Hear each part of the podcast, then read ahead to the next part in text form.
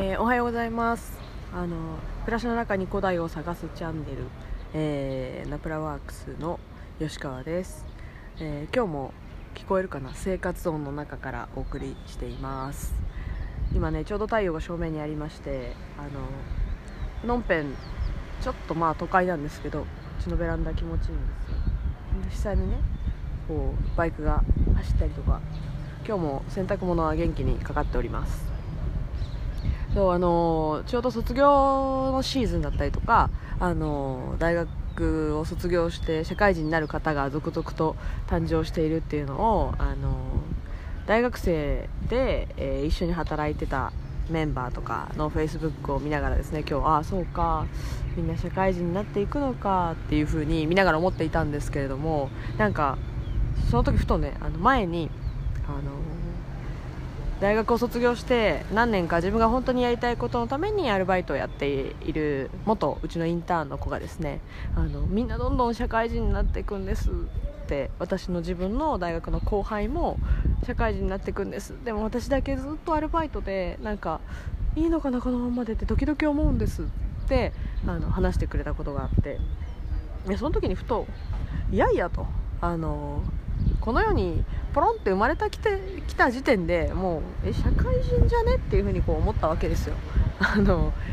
世で使われてる社会人の定義とは全然違うんだけれどもなんかカンボジアで暮らしてるとちびっ子もおばあちゃんもあのねなんか仕事してないおじさんも犬も猫も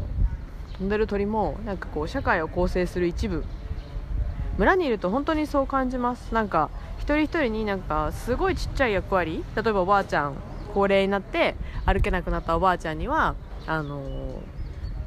ちびっこをねハンモックに寝ているベイビーをこう遠くから紐引っ張ってこうやって揺らすとかっていう役割があったりするんですよ。だからなんか別に会社で働いているっていうこと自体だけが価値を出しているわけじゃないしなんか社会の中で自分ができることとかあとは自分に課せられた役割みたいなのをしっかり全うしてるとかもう危機としてやってるとか今日も誰かを笑わせた人とかもしくはすれ違った時に「おはようございます」ってなんか爽やかに言った人とかはもう社会人認定でいいんじゃないかと。そう社会人っていう取りまあなんていうのかな切り取り方があのちょっと固定化してるのかな大学生とそれと対比する学生と対比する別の用語として使われてきたんだけれどもそれがなんかこう固定化されすぎちゃってなんか社会人っていう確固たるなんかこうキャラクターがあるっていう風に思っちゃってるけどいやいやと、うん、なんかこの社会をの一員として生きていってかつその社会の中でなんか今日もいいことがあったらいいなとか今日も誰かが幸せになったらいいなって思ってたらもう社会人っていうことでいいんじゃないかなって思ったんですよね、うん、だからなかなかこう仕事がねリモートになったりして変わったりするとこう今までみたいにパフォーマンス出せなかったりとかあとは、まあ、うちもそうなんですけど日々仕事をメインで担っている人がこうお家に帰ってきて家庭に入るとね家にいる時間が長くなったりするとなんかあんまりこううまく自分の力を発揮できなかったりとか なんか家事は奥さんの方がよっぽどうまいとかねうちの場合旦那さんの方が料理がよっぽどうまいんですけどなんかそういうことにいちいちへこむ必要は全然ないなと思ってただ自分がそこに一員として存在していてなんか今日もその中でみんなで一緒にこうパフォーマンスをパフォーマンスっていうか一緒にそこにいられればもうそれでラッキーっていうことにしようよっていうふうに朝今日思いました。はい。ということで今日の皆さんも一日も、えー、素敵であるようにと思ってます。はい。ありがとうございました。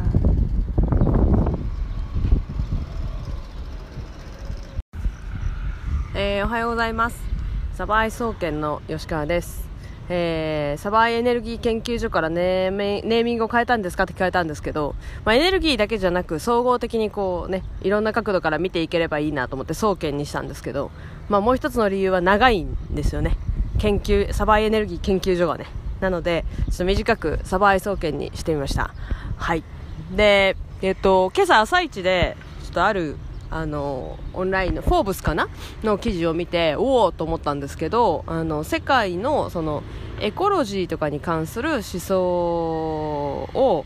まあ、牽引している、えー、アメリカかなの偉い大学の先生みたいな方がいらっしゃると。で私もあの日本語訳というかあの日本語で、ま、紹介されてる記事を読んだだけなのであのすいませんモートン教授だったかな。あの詳細覚えてないんですけれどもその教授がねその結構刺激的なタイトルの英語の記事を発表したと。でそれがその、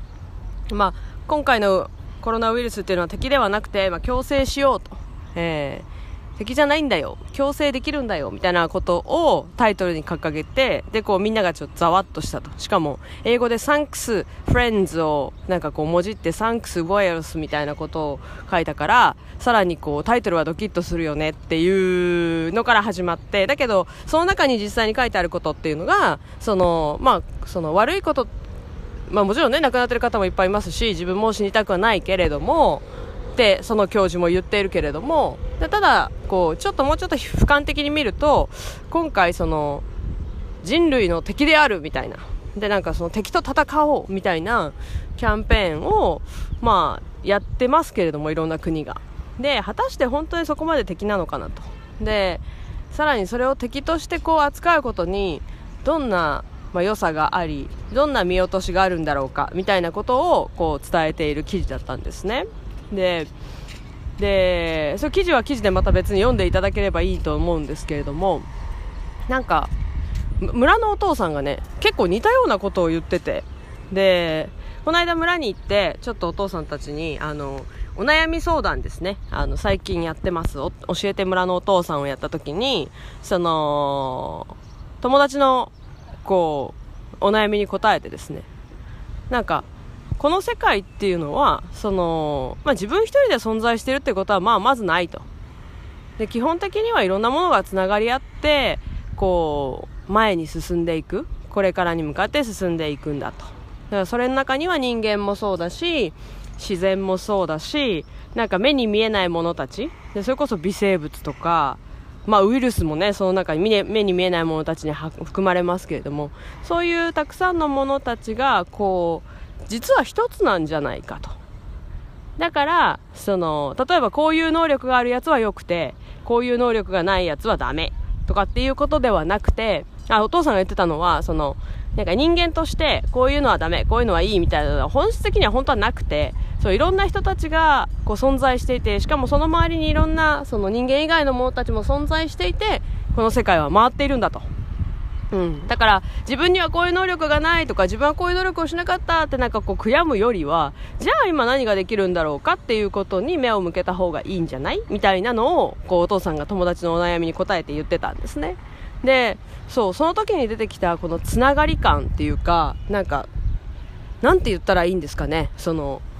スパンといや僕たちは一つだからみたいな。ことを言えるって、まあ、みんなほら繋がってるからさって言えるのってすごいなと思ったんですね。でもしかしたらそのかつてその古代というかと言われる世界の人たちはそういう感覚を当たり前に持っていてで逆に私たちはその感覚を当たり前に持つ機会がなかったんじゃないかっていうふうに思うんです。だから、なんだっけ、あの、よくね、ヴィレッジヴァンガードっていうあの、ちょっと変わった本屋さんとかでアメリカインディアンの、あの、リーダーの教えみたいなやつ、本が流行ったりとか、結構あの、世界のリーダー研修でもそのアメリカインディアンの、あの、ワークショップが、取り入れられたりとか思想が取り入れられたりとかしてますけれどもなんかそれってやっぱり多分150年ぐらい前までは人間というかここの大地にあの地球に生きていた人間たちは割と普遍的にどのなんかエリアでも持ってた感覚なんじゃないかなっていうふうに思うんですよね。うん、だからそれを今私たちは逆にもう一回こう、まあ、リラーニングというかもう一回学ぶっていうことをもしかしたらやっていくとそこに今限界を感じていることの突破口だったりとか何かしらのヒントがあるんじゃないかなっていうのを今朝その記事を読みながら思いました。はい。ということで本日の、えー、サバイ総研えー、根本友の川沿いからお送りしましたありがとうございます